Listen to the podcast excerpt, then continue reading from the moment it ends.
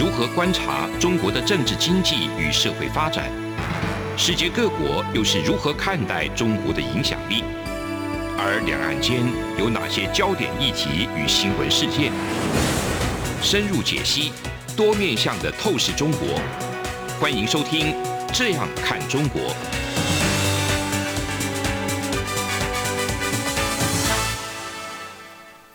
各位听众朋友，大家好，这里是央广的《这样看中国》，我是富察。然后在我旁边是台长张正，副长好，大家好，好，大家好。那今天是我们这个本年度的最后一集，嗯，好，我们要赶点时事吗？最近最近 这个最华人圈最热，对，华人圈最红最热的一个主题，大家都知道是谁哈，所以我们就左思右想，到底该讲什么话题？就想说，那么讲讲这个关于这个华人社会或中文世界里汉文化当中男性的形象这个主题好了。好，对，这主题其实也很难讲哈，我觉得这个主题一讲就会讨骂。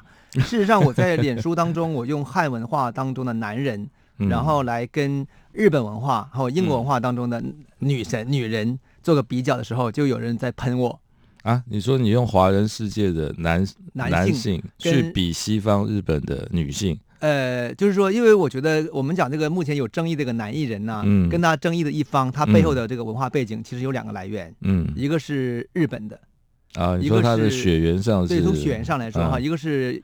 英国的，嗯，那这么讲，当然大家觉得说，那根本就就没有关系嘛，哈，嗯、这两个，但是事实上我，我我这只是个故意的一个对比了，啊，这样一个对比是一个非常大框架的一个跨文化的对比，这种对比当然是非常粗糙，但事实上，我觉得最重要的价值是来自于，就是哦，我们要警醒说，在这样一个异文化的框架之下去思考说，那我们在中文世界，在汉文化当中，男性到底是。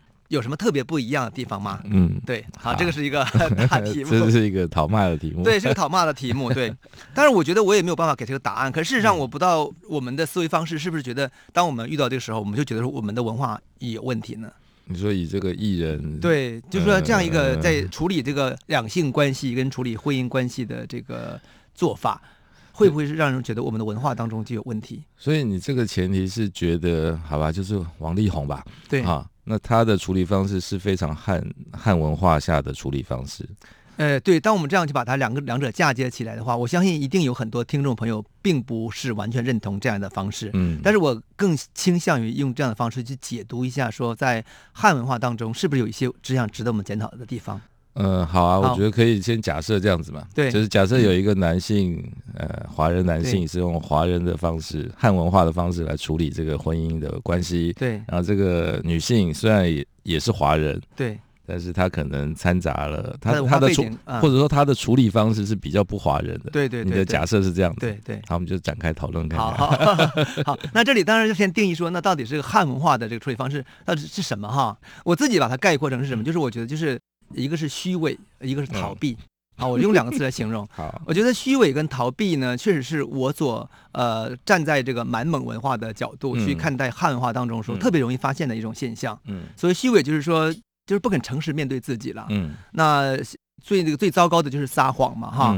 那当然最一般的我们日日常生活的层面就是说，其实。不肯面对真相，嗯啊，到底像我觉得这件事情当中所呈现的一个，就是一个女方的最简单的要求，就是说你做你自己吧，嗯，对，你要面对你自己是谁吧，哈，嗯，你自己平时的作为，你的喜欢事情，你要不要承认？要不承认？你是不是符合你做一个婚姻当中的男人的一个这样一个标准？嗯，大致是我觉得是这是女方的一个诉求，嗯，对，那可是呃，我们看到这个男性艺人的回复，却恰恰都回避这些问题。对，我觉得还蛮厉害的。对，就可以前面是先这个顾左右而言他，最后虽然道歉了，不过还是没有回答这个问题。对，他还是没有回答这个问题。嗯，所以这里面就引申出很多讨论，就是关于说妈宝啊，说华人文化当中是不是更容易产生妈宝，然后或者是父宝。啊，或者是巨婴啊，这样的一些讨论，我这是我觉得就是虚伪跟啊这个不肯面对面对问题，逃避责任，逃避责任。当然我们后面会谈到说，其实逃避政治责任也是非常重要的。所以逃避政治就是我们每个人都要有一个在社会当中的担当和在政治当中的担当。可是我们会看到华人群体在政治上的担当的那个力度是非常弱的。嗯，对，他比较喜欢男人的责任，他愿意担当男人的责任，呃、对他愿意承担男人的好处。对对对。好，那么我觉得，当我们当我们这样来分析的时候，其实事实上我们也引入一个西方标准了。嗯，啊，这个西方标准就是我自己觉得，就是我们从近代以来啊，就是随着西方文化所谓入侵到东亚。嗯然后带来的所谓的这个男性的歧视跟绅士的标准，对，那我自己就研究说，哎，对，那歧视跟绅士到底是一个什么东西哈？然后我我看的时候，我就觉得说，哎，其实我们在原来东亚文化的这个上古时代，其实是有这样的东西的，只是我们后来就没有了。那没有的有从有到没有的过程，恰恰就体现了汉文化替而代之之后形成的一套标准。好，这是我的看法。那我们先讲骑士是什么哈？好，骑士当然我们知道，骑士是实际是在欧洲在很晚的时期，中世纪时期才发展出的一个阶层。在地中海时期的古希腊罗马时代，其实是并没有这样的一个阶层。在中世纪的中后期开始出现一个贵族阶层的最低层的那么一个男性头衔。那骑士他当然是在那个封建领主嗯这个群体当中，他册封最底层的男子。嗯的一个产物，那他可以最高，他可以得到封地，他也要对他的封建领主去作战，并且对他效忠。那骑士他也要自己去准备武器啊，准备马匹这样东西，非常像，就是对我我对这个中古史的理解非常像什么呢？像比如唐代的府兵制，像我们讲花木兰时代，啊嗯、花木兰去打仗的时候，西市买恩要自己准备，要自己准备的那个社会，实际是一个所谓的传统封建社会的一个典范。就是说，我们自己每个人准备自己的武器，为国家、为封建主，哈，为某个我的社群的这最高这个负责人，我们用那个最高领袖来负责任。那个文化现在已经没有了。啊，现在都要这个国家配。现在是国家政府给你一切，而且还逃避一切责任。比如我们不要要不要当兵，哈，就是一个很重要的一个标准嘛。啊，对，我们都不要当，我们都不要当兵啊，我们去服兵役。一定要是服的是那种最轻的替代役嘛，啊，时间越短越好，对啊，能逃掉说自己哪里有个什么状况啊，或者是什么原原因能逃掉是最、嗯、最高境界。这种状态其实是我们在台湾是常常听到的。那这个东西是不是华人文化遗留下的一种缺乏武德、缺乏责任的表现呢？嗯，那中国也是这样子嘛的？中国不是，中国是因为人太多，底层人太多，所以中国的这个当兵是一种、嗯、呃改变自己阶级身份的方式，啊、当然不见得能改变。可是，如果你不当兵，你就一辈子在农村。就如果你想当兵，还要经过一个竞争关，呃，竞争可能会被挑选。对，可能，但是也不是很很竞争，因为人非常多，所以基本来说，中国兵源相对来说是足的。嗯啊，但是最近几年情况可能有些变化哈，或各地不一样。比如说像江南的富裕地区，就可能不要当兵啊，那等于说在内陆地区，很多人还愿意当兵。嗯，大致是这个情况，对。所以我们会看到，就是说这个歧视本身，它就是就这个特质哈，可是跟我们传原来在东亚社会、古代社会有很多东西是很接近的。嗯，所以在歧视文学当中，歧视就变成一个勇敢的、忠诚的、敢于承担的。好，它的形式规则呢是有被一些歧视教条所这个约束的哈，必须勇敢忠诚，然后锄强扶弱，对女性。嗯，说不管是对妻子 还是情人，嗯，他都要有绅士的风度。是，这就是大致上我们这样啊来的这么一个传统。那同时你要成为骑士，也需要花很长时间的训练，十几年是也是跑不掉的。嗯，那个领主夫人，就封建领主夫人是会教你基本的礼仪，所以你从从一个小男孩的时期，你就在那个体系下去成长，嗯，成长，然后慢慢长大，到二十多岁以后变成一个敢于担当的男人形象。我觉得这是我们从西方文化当中来的一种东西。其实，呃，我们看到骑士文学这样的小说的时候，其实都会产生一种对，就很浪漫，然后那种 那样的男女关系，似乎让我们觉得是有点神往。所以，这种东西可是在那个在古代的东亚这周礼时代，周礼时期，就是孔子春秋战国之前的西周时期，其实都存在哦。孔子教六艺，六艺一个男子从小也是学什么？呃，这个射箭、骑马啊，音乐、礼仪。其实可见，那个贵族社会是有这套一套男人标准的。嗯，但是中国很快的就进入到一个大一统的封建专制社会，然后这套男人标准就改变了。这是从秦汉以后发生很大的变化。礼乐射御书书，那个射是比较是武功的方面。对，射跟御，射就是御也是，对，御是骑骑马，骑马，当时骑马。对，所以你看今天你看一个男性说啊会骑摩托车随便的怎么样，都是很。很英武的一个表现，对不对？所以我觉得这个就是从这个西方的这个贵族骑士这样一个传统来看呢，其实本身在传统古代东亚的古代社会也并不是没有这样的东西。可是到了秦汉以后，进入一个所谓的大一统的皇权专制之后，这种东西就慢慢怕你太多骑士来造反，呃，是这个概念吗？应该有这个因素，就是大一统是对所有人的控制，嗯，尤其对男性的控制。好，那我们这个节目到这里先稍微休息一下下哈，我们那个一会儿再来谈下一段。从两岸、国际、历史、文化与财经等角度透视中国的《这样看中国》节目，每周一到周五晚间九点三十分到十点在中央广播电台播出。如果您对《这样看中国》节目有任何收听想法或意见，欢迎寄信到台北市北安路五十五号，也可以透过电子邮件的方式。节目有两个信箱：二零二零 at rti 点 org 点 tw，或是二零二零零二零三 news at gmail.com。再次谢谢听众朋友们的收听与支持，请持续锁定每周一到周五晚间九点三十分到十点播出的《这样看中国》节目。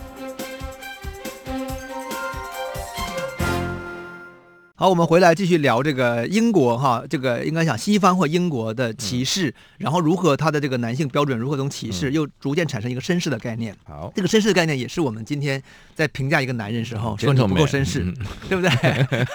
其实我们不，我们不会用传统中文的词汇来形容了，我们都会用比较这个西方的词汇来形容。这个相对中文好像君子又不太是。对，我们不是说你不太君子，这个词君子其实更更像中国的这个标准，呃、对不对？可是我们已经被替换掉了，嗯、我们的文化已经被西方文明给入侵了、嗯、啊！这样，那我们讲这个绅士怎么来的哈？绅士他其实也是一个英国的社会，也是中世纪英国的一个社会阶层，就是原来的英文叫 gentry 嘛，啊，他是个绅士阶层。那这个阶层它其实不是贵族阶层，比贵族略低一点点。也就是说，绅士这个阶层呢。呃，或者叫 gentry 这个概念，它所代表的一个层次呢，是比骑士还低一点点的。它大致上就是说，我觉得它更接近于，呃，这个英国在这个中中世纪晚期，随着近代化之后的形成的商业资产阶级这个群体慢慢往上走的时候，就出现这么一批群体。他们可能也拥有土地，也拥有商业，就，他们不是贵族，他不是贵族，血统上不是贵族，对，可是他已经是有钱了，有钱了，读书了，对，有讲究一些，讲究一些，没错，礼俗了，对，那一些知识跟情趣，嗯，那这些这些男人通常就被称为这 gentleman 啊，就是他这些男性被称为 gentleman。那这个词呢，后来随着这个。中产阶级就是英国的资产阶级，这个逐渐的在政治上获得了主导权之后呢，这个 gentleman 其实就、嗯、呃，我觉得就渐渐的，就是就被这个中产阶级所借用哈，嗯，就是变成一种从骑士到到绅士这么到 gentleman 这么这么一个大致的一个衡价男衡衡量男人的标准。绅士是比较有机会的，但是歧视是因为那是血统。是对，是头衔，要要回到头、嗯。所以绅士的话，就跟这个大家都可以来追求，所以可以变成一个要求：你不够绅士，你，你应该要绅士。对，就没错，这么这么理解，我是蛮赞同的。对，那当然，我们讲绅士这个词，实际是一个中文词汇，它是从 gentleman 翻译成。汉字的结果，那大致时间应该是在这个就是晚清时期，嗯、也是一定一定是跟着我看我看最早就是我们讲太平绅士，在香港的太平绅士是就开始翻译这个用这个词出现了，就是把这个汉字的里里面的近绅绅这个阶层啊，把它拿过来用。那汉字里的绅这个阶层就指的那些读书人啊，他们都是穿着长袖子，然后戴着帽子，这个近身的意思就是那种古代的读书人当官的打扮。他们呢，有的可能当官很高，有的当官有。有做的官不高，但总而言之就已经是一个官僚阶层了。嗯、所以这是晋升这个阶层的特点，就用这个概念来翻译 gentleman。可是其实这两个阶层是完全不同的东西。嗯，啊，这个我们我们一会儿有机会可以展开谈。但总而言之，就是从这个香港开始翻译太平绅士这个词开始，这个绅士就逐渐的进入到我们的文化体系当中，变成一种我们来衡量男人的标准。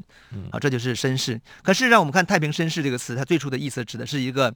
呃，和平时期为了维护和平跟治安 的一个 裁判官，一个法官啊，他是一个 justice，就是治安治安法官的概念。今天香港的这个太平绅士，这个味道都还蛮强烈的哦，都还有这个所谓的维持当地的法律治安的那个意义在里面。他是出来主持公道，对，做判呃做裁决跟判决。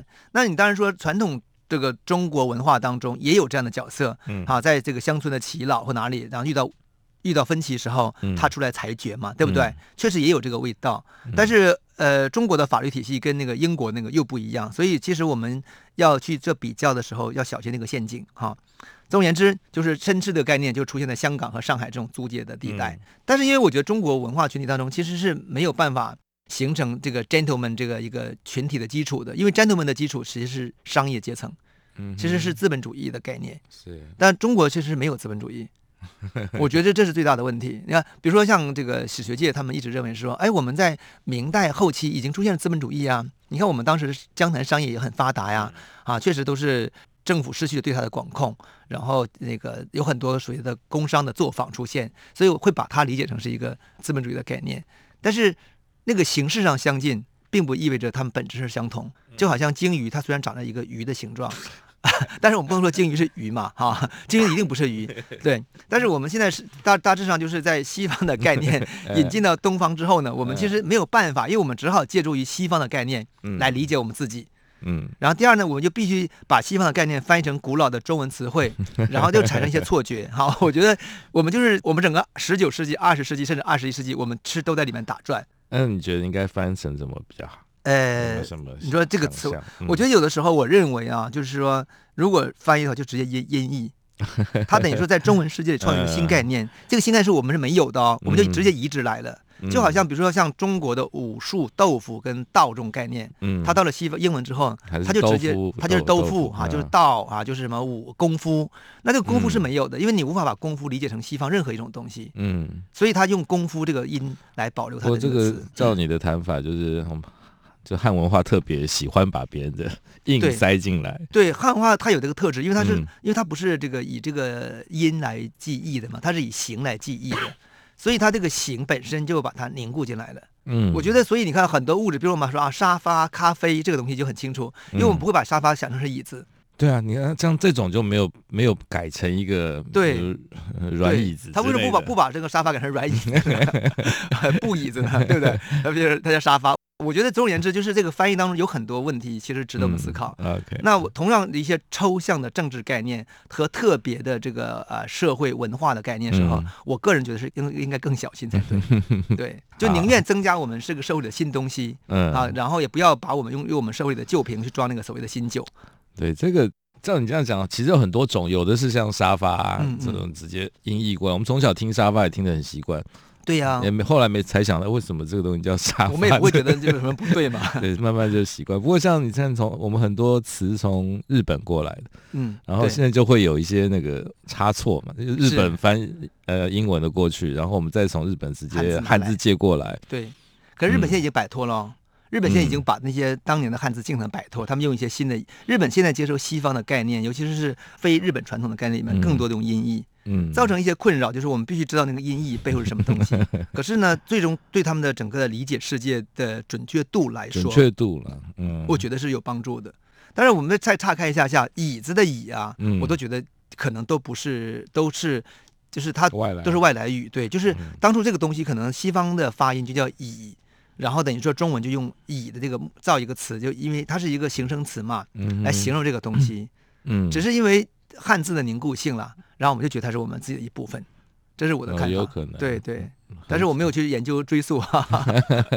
好，我们回过来讲说，那中国这个传统当中是没有这个资产阶级的嘛？我们只有晋升，我们只有官僚系统。所以这样一个从秦汉以来形成这个官僚系统呢，那他们对待这种这个女性男女的态度，我觉得是主要的是在沉淀在汉文化当中，变成我们今天就是男性女性之间隐藏在。内心深处的一种东西，嗯，我们表面上我们必须接受西方标准，好，我们男人对女性要绅士一点点，啊，要包容一点点，啊，要这个，嗯，要自己要独立，女士优先，对。可是事实上，我觉得内心里有一种还有一种传统的标准，那个所谓大男人主义也是非常强大的，嗯，就是你不就是小女子嘛，对不对？然后这个我怎么怎么大老爷们如何如何如何，就是这种东西是我们对于。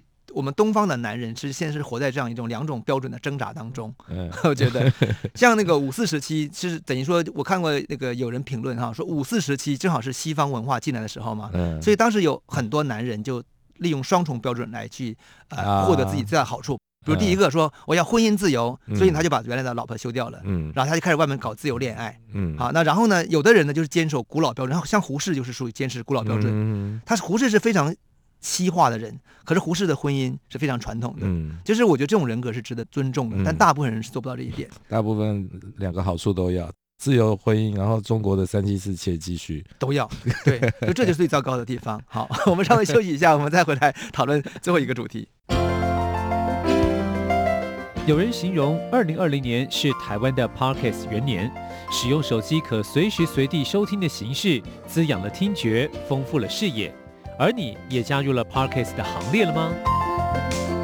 央广新闻部制播的众多精彩节目，陆续在各大 Parkes 平台上架，包括《早安台湾》、《两岸 ING》、《这样看中国》、张振林时间、蔡明芳时间，还有这样看香港，舍之岂能藏乎？想跟你聊聊天，以及港式大排档节目，通通随点随听。欢迎透过 SoundOn 声浪平台搜寻央广节目名称，就可以收听到精彩的央广新闻节目。快拿起手机，让我们在 Podcast 平台相见。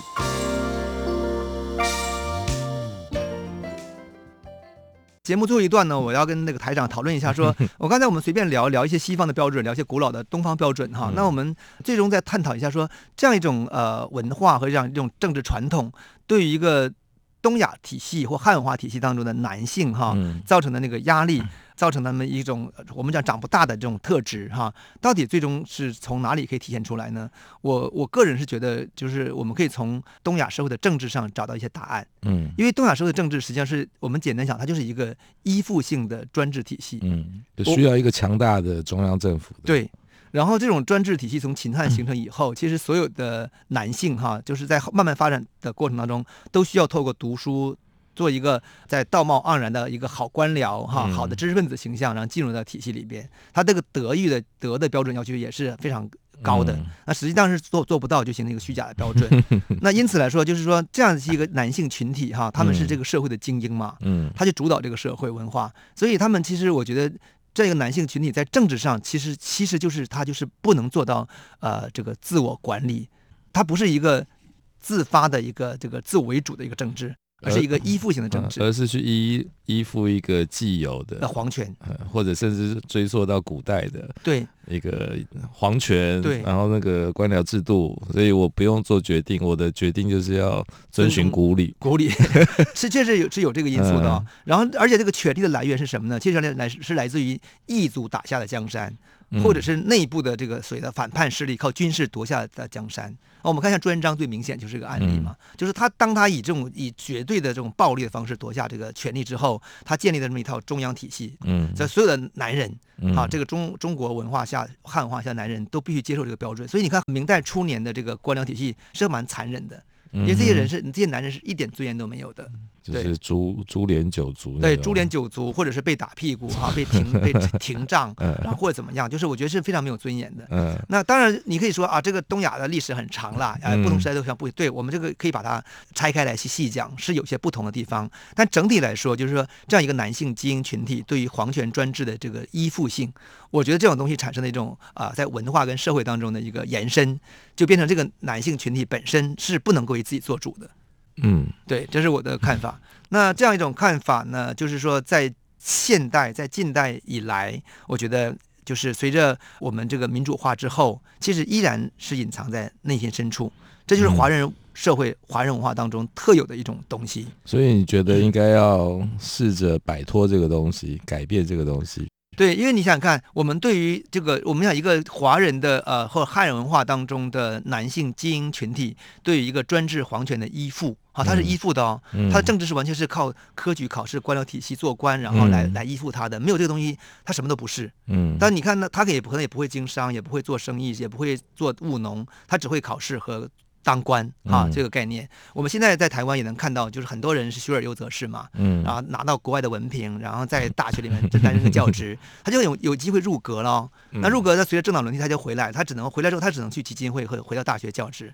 但是我自己也觉得，在美国政治当中当中，他当然不是这样。美国政治当然也有一些人总是从大学转教职转转战到这个，可是也会有像川普这一种。呃，川普这种人是很多的。大部分人就是我们看议员，嗯、美国政治里面这些角色，他都是有自己的经营的一个家产。啊、对对对，美国的官员也很多是，比如说企业企业主，很成功的企业主，然后他是有志于政治以后呢，他才叫政治。他本身是有自己的一套自我东西，先证明了自己是有独立作战的能力，对，然后才被抓进来。那台湾的官僚或者政治人物很多就是都不是，他们是从小就立志做官。对对对对对，就是学而优则仕嘛，哈，就是依附着这个体系上来。对，学而优则仕是当然是一个路径之一，那还有还有其他的路径。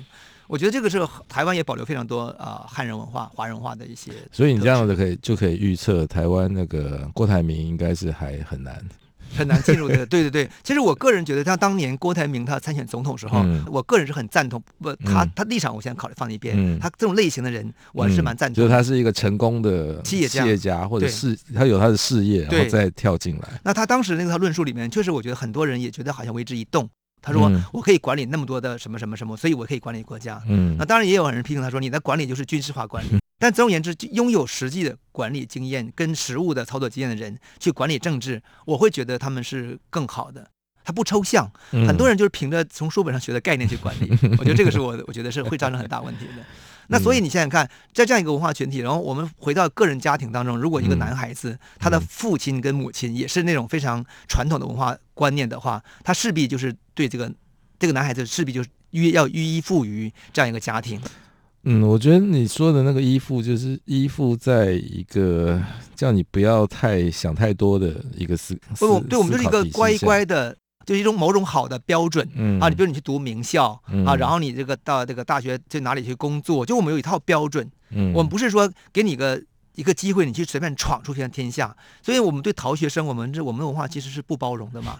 可是逃学生在美国来说，或者我不去读书，我用自己的体系读书，它是一种相对常见的现象。对啊，不过台湾现在慢慢这几十年一一直有在改自学啊，对对对，就是开始把那个松动，这是很大。如果要让它变成有成果出来，或者有一个明确明显的成果出来，可能。